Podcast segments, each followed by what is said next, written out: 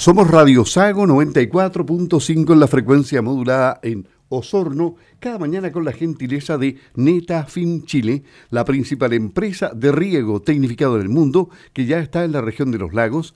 Encuéntranos en www.netafim.cl o escríbenos a agricultura.chile.netafim.com. También nos acompaña Covepa, que tiene la mejor atención veterinaria, consultas veterinarias y también productos veterinarios. Y por supuesto insumos agrícolas, ferretería, maquinaria agrícola, equipamiento industrial para la acuicultura. Presencia desde Punta Arenas a Valdivia. En Osorno, Julio Buxman 2429 y en Protomont, Chorrillos 1349. También nos acompaña Gemel Repuestos, todo para tu coche para marcas Renault, Subaru, Kia, Hyundai, Chevrolet, Opel y Nissan, repuestos originales y alternativos. Los Carrera 1291, locales 4 y 5. Y el sabor de cecinas Yanquiwe, la que nunca falla en su mesa. Una centenaria tradición cada día. Cecinas Yanquiwe acompañando a la familia. 16 minutos faltan para las... Eh, 10 de la mañana. Vamos a ir a otro contacto telefónico. Tenemos a José Miguel Steinmeier, presidente del mm, CAS del Consorcio Agrícola del Sur, en la línea telefónica. Ellos emitieron una declaración pública el fin de semana. 23 eh, gremios del rubro agrícola afirmaron lamentar los hechos ocurridos en Carahue durante la tarde del viernes en el cual Carabineros logró repeler un brutal ataque a trabajadores que efectuaron una faena forestal y en donde un operario fue herido y uno de los atacantes, según fuentes oficiales, habría estado portando un arma de grueso calibre, resultó muerto. Todo esto demuestra la gravedad de lo que está ya por largo tiempo sufriendo la macrozona de la Araucanía, comienza diciendo este documento. De ese tema y de la serie de atentados que están ocurriendo en las últimas horas, como el de Pidima, esta madrugada, como el de Panguipulli, y de otros vamos a conversar con el presidente del CAS, José Miguel Stegmayer. Buenos días, ¿cómo está? Buenos días, ¿cómo está, Luis? Bien, eh, eh, observando el desarrollo de estos acontecimientos violentos, ¿qué le parece a usted como presidente del CAS al gremio en general? A ver, dos cosas. Uno, cierto, es que efectivamente no, no, no, estamos a la altura como país, como Estado, para combatir lo que está ocurriendo. Aquí, francamente, ya es una guerra desatada contra el Estado de Chile, contra la nación chilena, lo que está significando no solamente los daños a las empresas, sino que también a las personas. A mí lo que más me llama la atención es que, por ejemplo, en el caso del atentado de Carahue, hay un herido que está grave, don Seferino, y resulta que nadie habla de él. Todos hablan, ¿cierto?, de un terrorista que, que murió en combate y que están cobrando ya la cuenta por ese terrorista. Entonces hemos tenido atentados en distintas partes, el de Pidima esta mañana es el último, eh, de alguna forma reivindicando la muerte de una persona que en primer lugar ¿cierto? estaba en esta zona combatiendo al Estado de Chile, a la, a la gente, a la, a la gente de bien, y, en segundo lugar ¿cierto? viene además ¿cierto? De, de Santiago, tampoco ni siquiera era de las comunidades.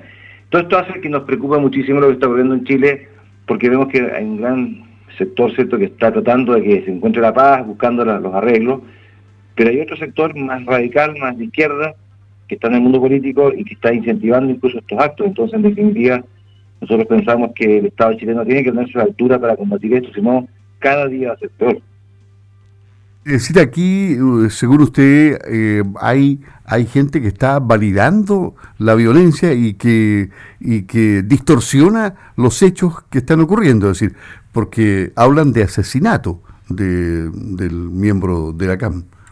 No es asesinato porque la verdad es que lo que ocurrió ahí fue, y lo, dijo la misma CAM, lo anunciaron ciertos propios voceros, de que aquí eh, fue, cayó en combate, decir, no cae en combate porque está en guerra. Entonces, claramente, eh, no, es un asesinato, sino que es un, combate que se produjo ahí, en que Carabineros, con todas sus legítimas atribuciones, intervinieron, actuaron defendiendo a los trabajadores que estaban en esta faena, y claro, cayó ahí. Eh, y eso es lo que está ocurriendo. Entonces, en definitiva, cuando nosotros escuchamos de parte de algún sector de la prensa, por ejemplo, o de algunos líderes políticos, o de algunos constituyentes, de que esto es un asesinato del Estado de Chile hacia un, señor cierto que estaba accidentalmente por ahí, la verdad que no es cierto. Aquí este hombre estaba en combate, cayó en combate, se, se, enlistó en la CAM, no siendo de comunidad mapuche, el partido ¿cierto? de Santiago a, a, a Belice Lacam.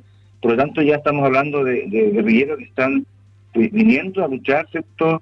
por una causa que no tiene nada que ver ya con la con la situación o lo que están viviendo los, los, las nuevas naciones, los comuneros mapuches.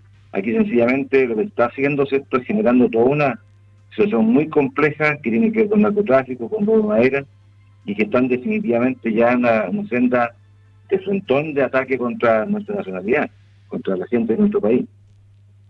Es decir, ¿usted piensa que esto es una escalada que puede ir en aumento eh, con este tipo de justificaciones de la violencia?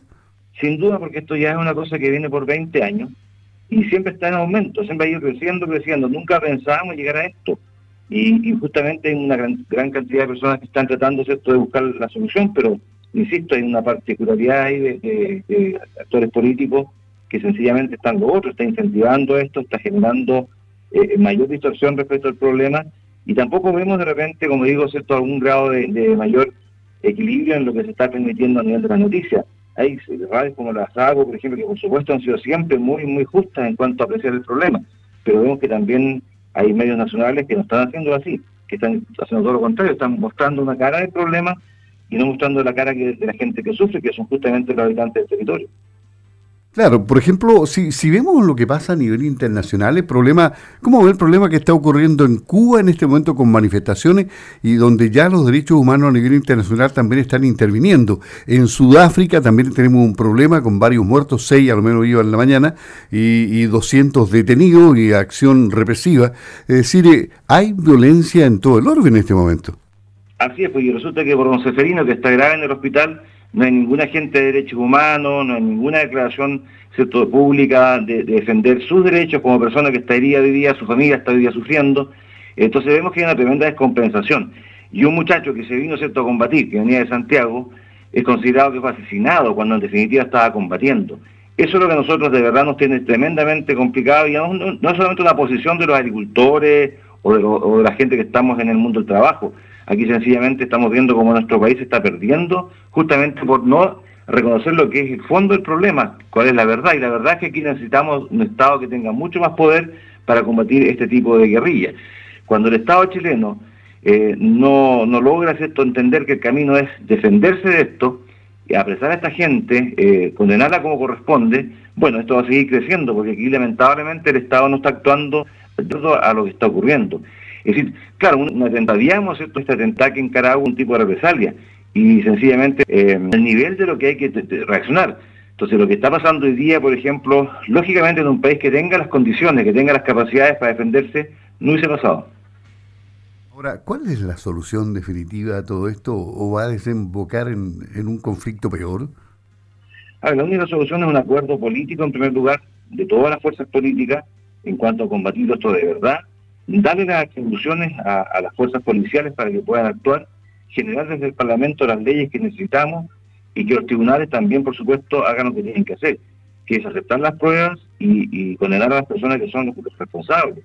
Cuando tengamos eso funcionando, recién ahí podremos pensar ¿cierto? que esto se soluciona. Mientras eso no esté ocurriendo, claramente esto va a seguir creciendo y vamos a seguir perdiendo vidas humanas y vamos a tener cada día menos eh, capacidad ¿cierto? productiva en la zona Vamos viendo ¿cierto? que hoy día la gente se está retirando del, mundo rural de la Araucanía y eso está generando mayor pobreza, etcétera. Entonces hay todo un fenómeno que si el Estado chileno no logra entenderlo en profundidad y también la ciudadanía no logra apoyar al Estado chileno para que esto se pueda hacer, bueno, claramente vamos de mal en peor. ¿Algún llamado al mundo productivo, a los agricultores eh, en general? Yo creo que la única fórmula, ¿cierto?, es que nosotros como agricultores ciudadanos que somos, en cada una de las, de las regiones de las comunas del país, vayamos pidiendo a nuestros actores políticos que también se pongan a la altura. Es decir, yo pienso que aquí hay que llamar a, los parlamentarios, por ejemplo, en este caso de la Araucanía o de Osorno, eh, particularmente la gente que está escuchando hoy día la radio, eh, y decirle, señores, aquí esto hay que tratar de solucionarlo. Y nosotros como electores que somos, como ciudadanos de, este territorio, de esta zona, de este país, eh, le pedimos a los parlamentarios, a las autoridades políticas que tomen medidas adecuadas para, para lograr parar esto. Entonces aquí la responsabilidad, insisto, es que la ciudadanía llame y exija a sus parlamentarios, a sus fuerzas políticas, para que de verdad se pongan a tono por lo que está pasando y no sigan siendo irresponsables, mirando el corto plazo, la siguiente elección y perdiendo el país en el, largo plazo. José Miguel Stegmayer, presidente del Consorcio Agrícola del Sur CAS, aquí en primera hora de Radio Sago. Gracias por eh, haber conversado con, la emisora y que esté muy bien. Buenos días.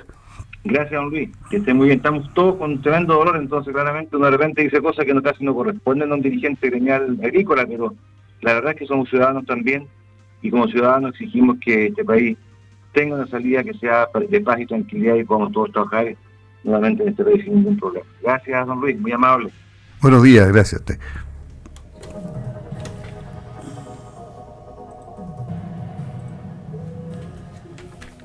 Aló, buenos días.